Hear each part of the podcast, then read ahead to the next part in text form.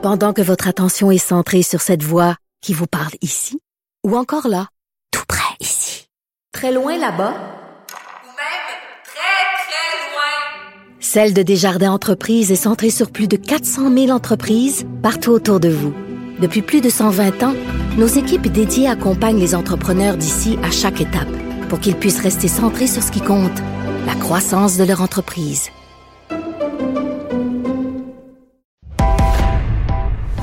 Il connaît tous les dessous de la politique. Chef du bureau d'enquête de l'Assemblée nationale. Antoine Robitaille. Là-haut sur la colline. Là-haut sur la colline. Cube Radio.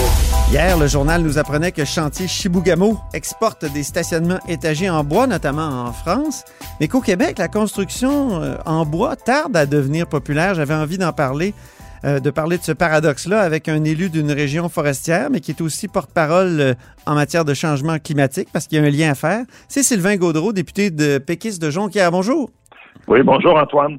Pourquoi ça stagne, la construction en bois au Québec? Euh, il semble que ça fait des années, là, comme l'écrit Charles Le Cavalier dans le, dans le journal, que les politiciens nous parlent de ça. Il y a une charte du bois qui a été adoptée en 2013. Euh, Le Parti libéral, après ça, quand il est arrivé au pouvoir, a maintenu cette charte-là. Mais, mais il semble qu'on a plus de succès euh, à l'étranger qu'ici au Québec. Oui, j'aurais le goût de dire nul n'est prophète en son pays, hein, parce qu'on est euh, certainement un, des un des territoires au monde où il y a le plus de production de bois. Le Saguenay-Lac-Saint-Jean est la première région forestière euh, euh, du Québec. Et on a euh, on a encore de la difficulté à faire du, de la construction en bois un réflexe dans les chantiers publics. Euh, Je regarde là dans ma propre circonscription, j'ai un projet de, de centre multisport. Ben oui. Et puis on apprend là, on Ça va être en que- acier? que ça va être en acier avec ce que ça signifie comme euh, comme euh, écho même, euh, tu sais, pour les joueurs de soccer, les, les jeunes, les ados, les enfants euh, qui crient là-dedans, le bois est plus sourd. Alors Mhm. là, on, on sera, on sera pas, on sera pas dans un, un environnement de bois euh, pour ce, ce stade-là. Moi, je, je le déplore là, parce que je l'apprends. euh, tu sais, je veux dire, le- les députés, on n'est pas euh, dans la la la, la, la, la, la- la fine euh, précision là, de l'appel d'offres.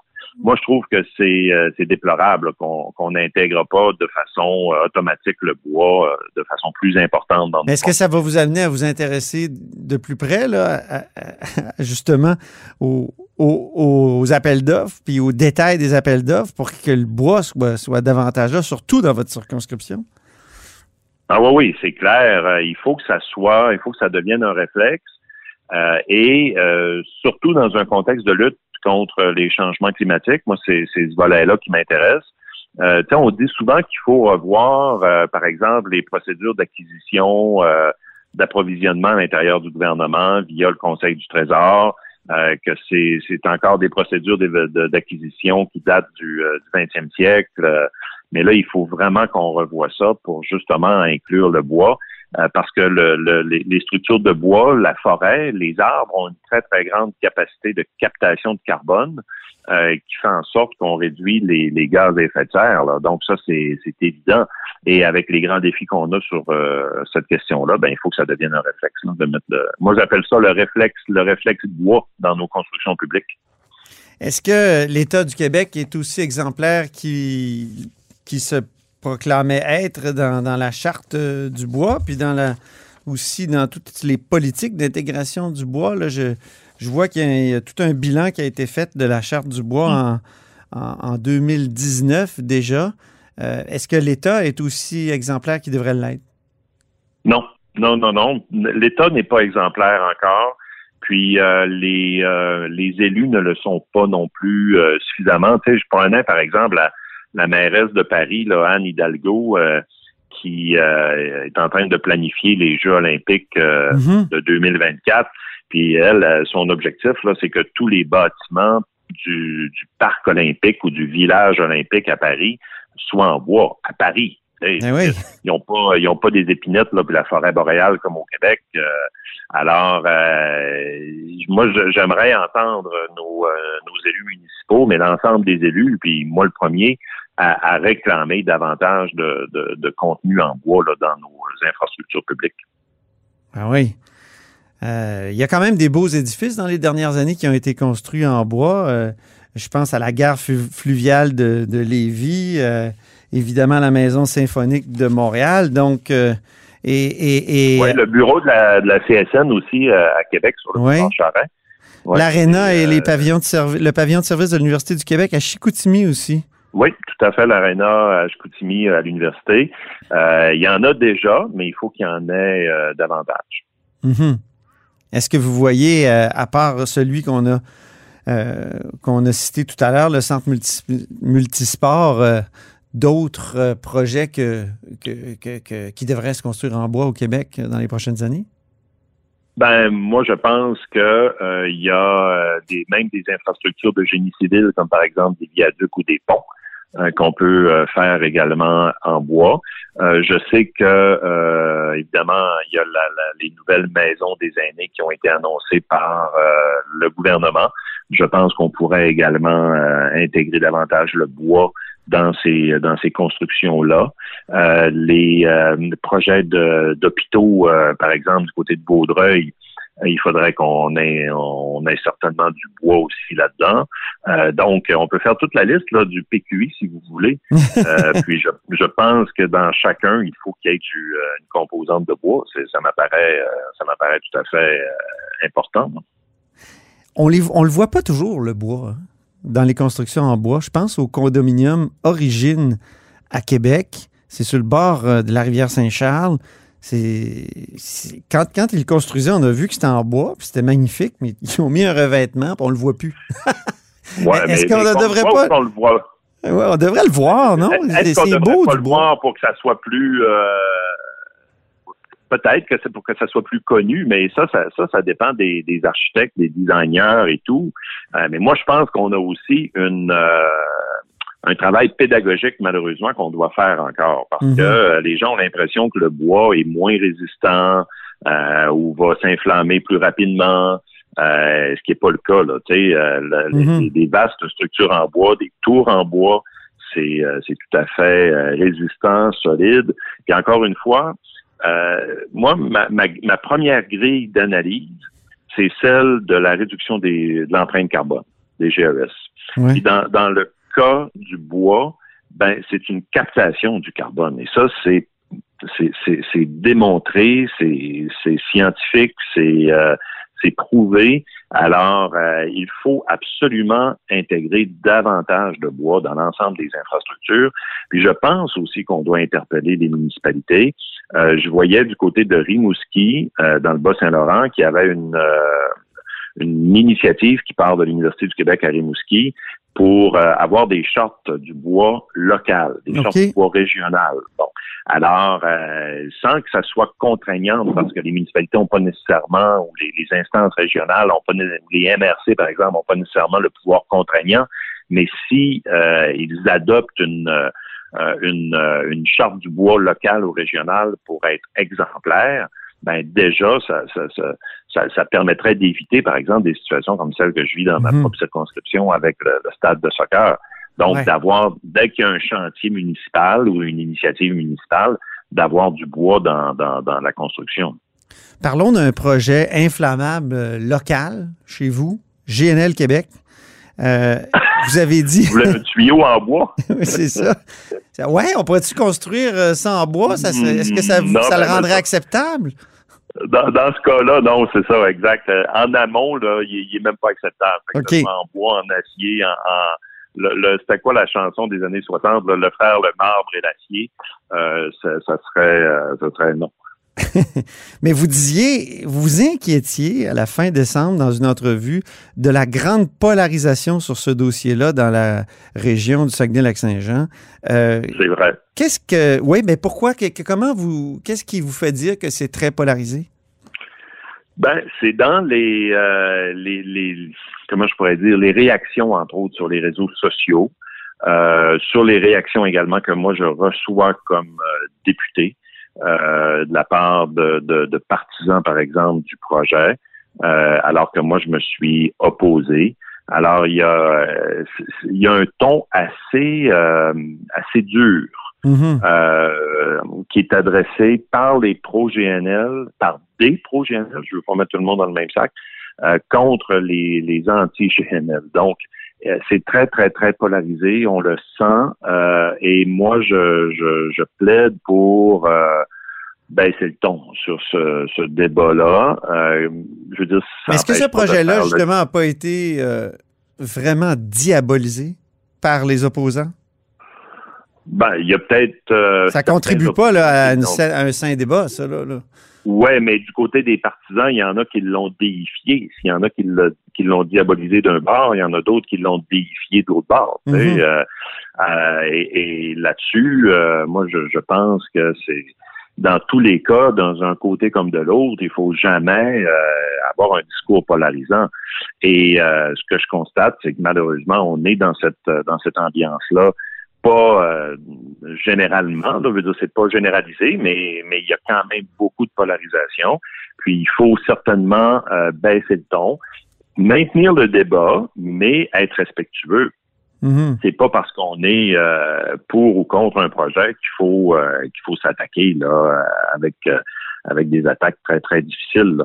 Et c'est c'est sûr que dans un dans le contexte de la pandémie, les, les débats sont plus via les réseaux sociaux ou via les médias. Et c'est là qu'on constate qu'il y a vraiment euh, une polarisation importante. Il n'y a rien de pire, hein, c'est vrai.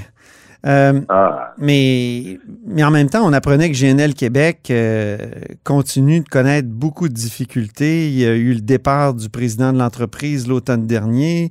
Là, euh, on- c'est le devoir qui nous apprenait cette semaine que la direction vient de perdre deux autres membres de son équipe. Est-ce que c'est un projet qui, qui l'appui du gouvernement est plus vraiment évident?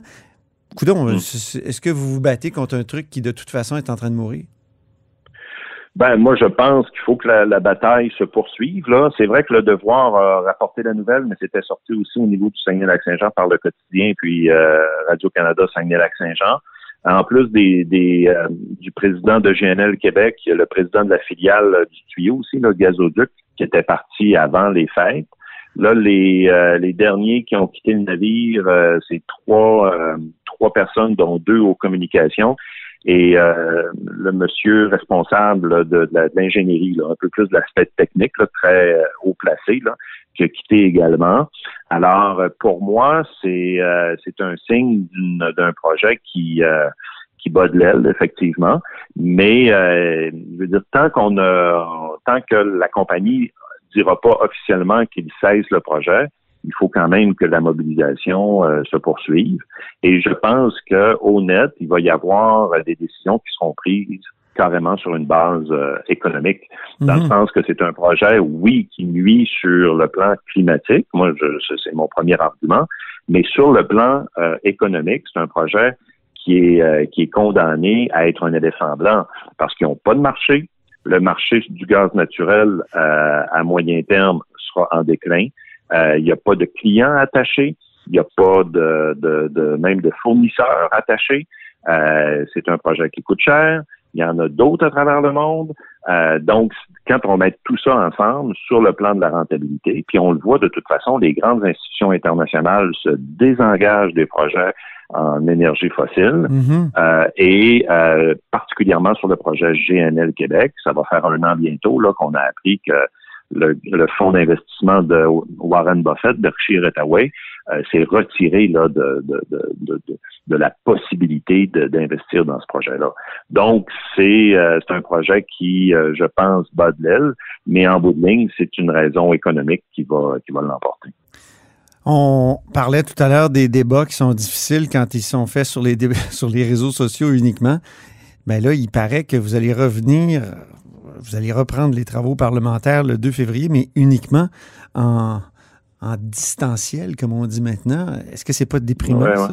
Des débats parlementaires en distanciel, une étude article par article en distanciel, je me demande Ah, ben, comment vous allez faire. L'étude article par article, ça, euh, je, je sais pas si c'est, euh, j'ai pas eu les dernières informations, mais je sais pas si c'est, euh, c'est attaché à ce stade-ci, mais en fait, tout, tout ce qui est en, en Zoom ou en virtuel, euh, dire, ça, ça, ça fait l'affaire, mais à un moment donné, euh, pas juste les travaux parlementaires, toutes les réunions, ça devient un peu euh, ça devient un peu lourd. Là.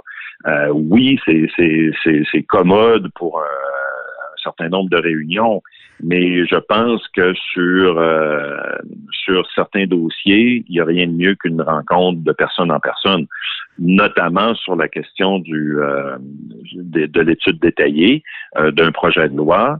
Euh, le nombre de fois qu'on suspend, des fois pour être capable d'avancer parce qu'on négocie un certain nombre de choses ou on parle des amendements. Ah oui. Euh, après ça, on revient en onde pour régler ça. Euh, euh, je dis pas que c'est pas impossible là, euh, de le faire en, en virtuel, mais euh, moi, je, je- je- j'ai tellement hâte, là, comme l'ensemble de la population du Québec, euh, de revenir à de- un contexte de travail parlementaire, mais aussi euh, dans l'ensemble des milieux de travail. Je suis sûr que c'est- la même chose, euh, pas juste en virtuel, mais de revenir en, en réel. Ben oui, ça c'est le vœu pour 2021, euh, Sylvain Gaudreau. Merci beaucoup pour cet entretien. Ça me fait plaisir. Au revoir. On a parlé du bois sans langue de bois. Hein? C'est ma résolution pour 2021. Ah oui, c'est vrai. Salut, merci beaucoup. Salut, bye.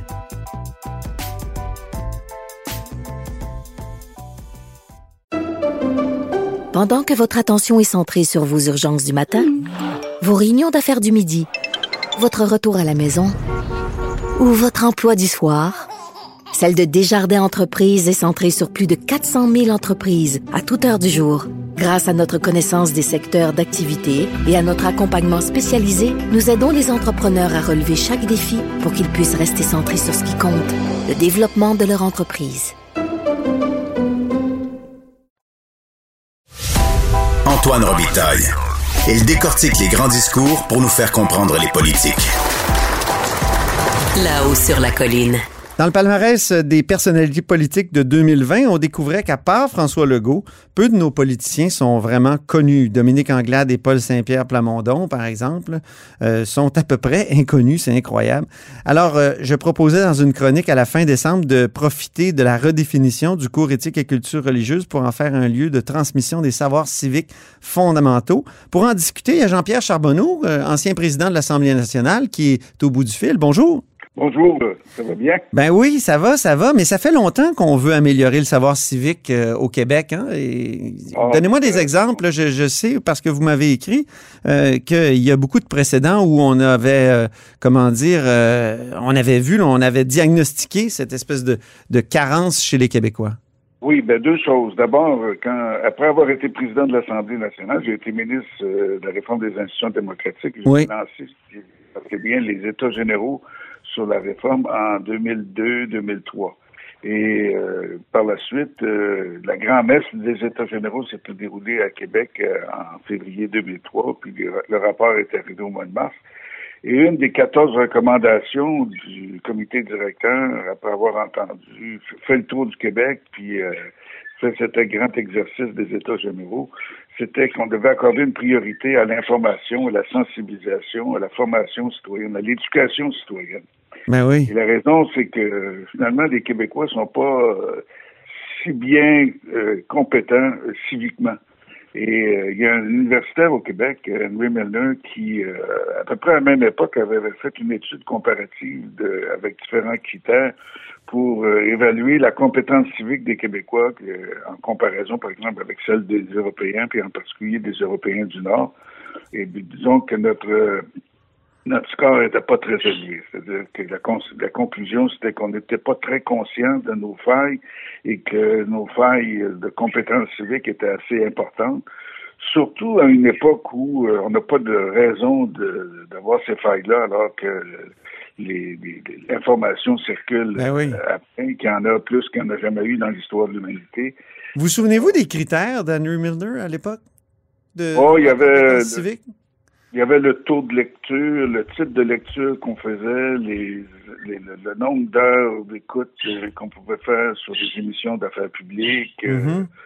euh, des- choses comme ça, et Mhm. qui, qui, qui, euh, faisaient en sorte que finalement les, les, on pouvait évaluer comment les Québécois se comportaient par rapport à, à d'autres sociétés. Et puis, euh, ce qu'il faut dire, c'est que moi, je l'ai expérimenté après la politique. J'ai fait euh, le Club des ex euh, Oui. Et euh, j'ai expérimenté la force de la télévision. là.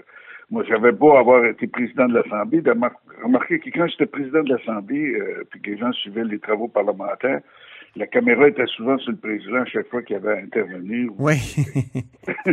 Donc, j'étais, j'ai devenu plus connu comme président de l'Assemblée que toutes les autres années où j'ai été en politique active. Et quand je suis allé à RDI, ben là, ça a été ex- exponentiel, c'est-à-dire mon niveau de notoriété de, de reconnaissance a augmenté considérablement du fait d'être à la télévision tous les jours.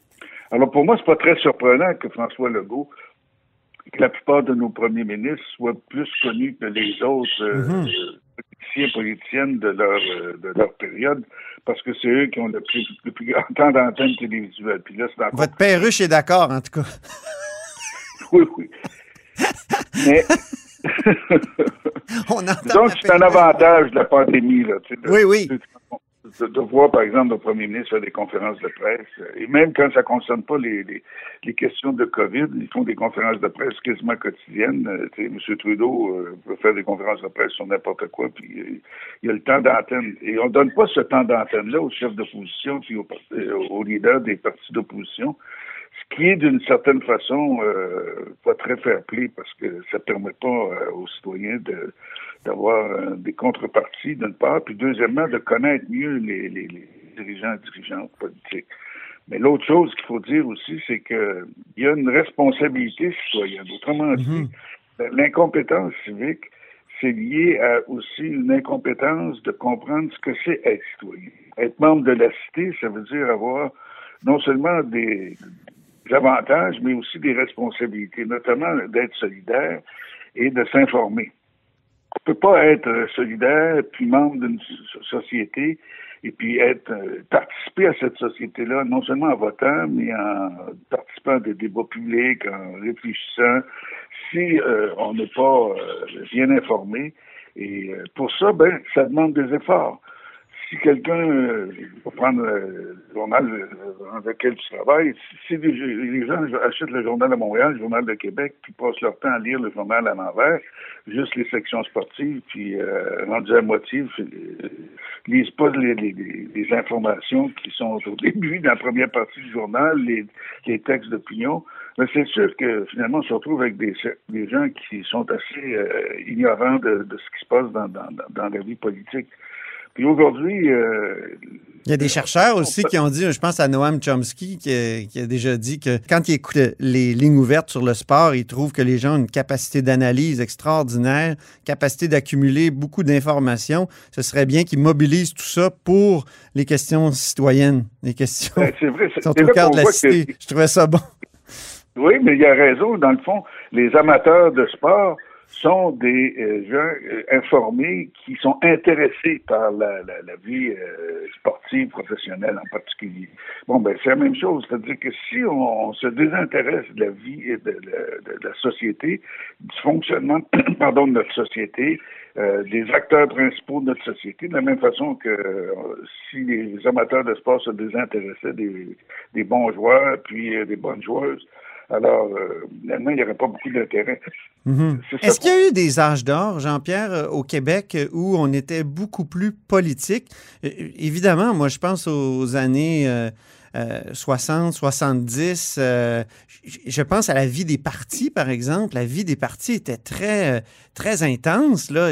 On m'a déjà expliqué Culturel- culturellement, que dans chaque comté, il y avait à chaque semaine des, des réunions, de, de- de- mettons, du Parti québécois, même du Parti libéral. Euh, on discutait de, de la chose publique beaucoup plus intensément, alors que maintenant, les partis politiques, surtout en période de pandémie, là, ça existe presque plus. là. je veux dire, c'est, Oui, mais moi, j'ai- remarqué euh, que- partisane. quand il y a des grands débats, quand il y a des, quand il y a des grands enjeux, par exemple, la question nationale, et en particulier quand il y a eu les deux référendums, là, le niveau, bon, on l'a vu, le taux de participation au référendum de 95, c'était quoi, 94 Ouais. un taux extraordinaire, même euh, sur le sur la si on compare à travers le- la planète, euh, c'est un taux de, de participation euh, presque record dans une société où les, le droit de vote n'est pas une obligation. Là, c'est- alors, euh, vous pouvez ne pas voter, mais les gens sont allés voter, se sont intéressés.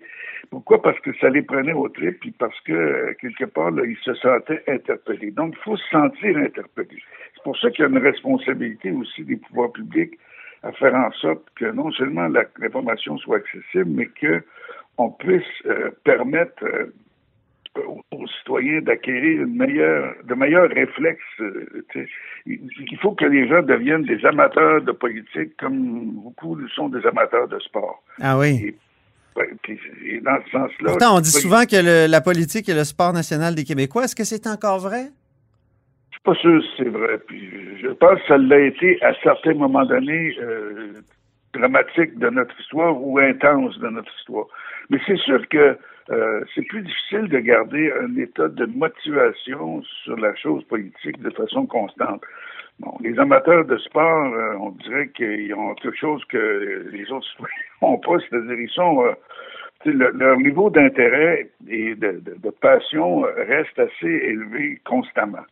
Il reste à savoir s'ils sont si nombreux que ça, ou si- en tout cas, j'imagine que pour le journal prenne la moitié de ses- sa publication pour euh, s'occuper Mhm. juste de sport, euh, il doit y avoir suffisamment de, de gens qui, justifient euh, cette, cette façon-là.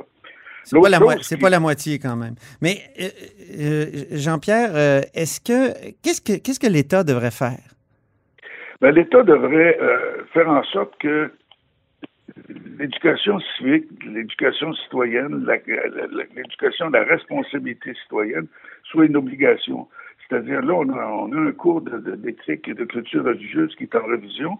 Je crois qu'il y a eu des propositions qui ont déjà été faites à l'effet qu'on transforme ce cours-là en un cours d'éducation à la citoyenneté. C'est exactement ce que euh, les États généraux proposaient en 2003.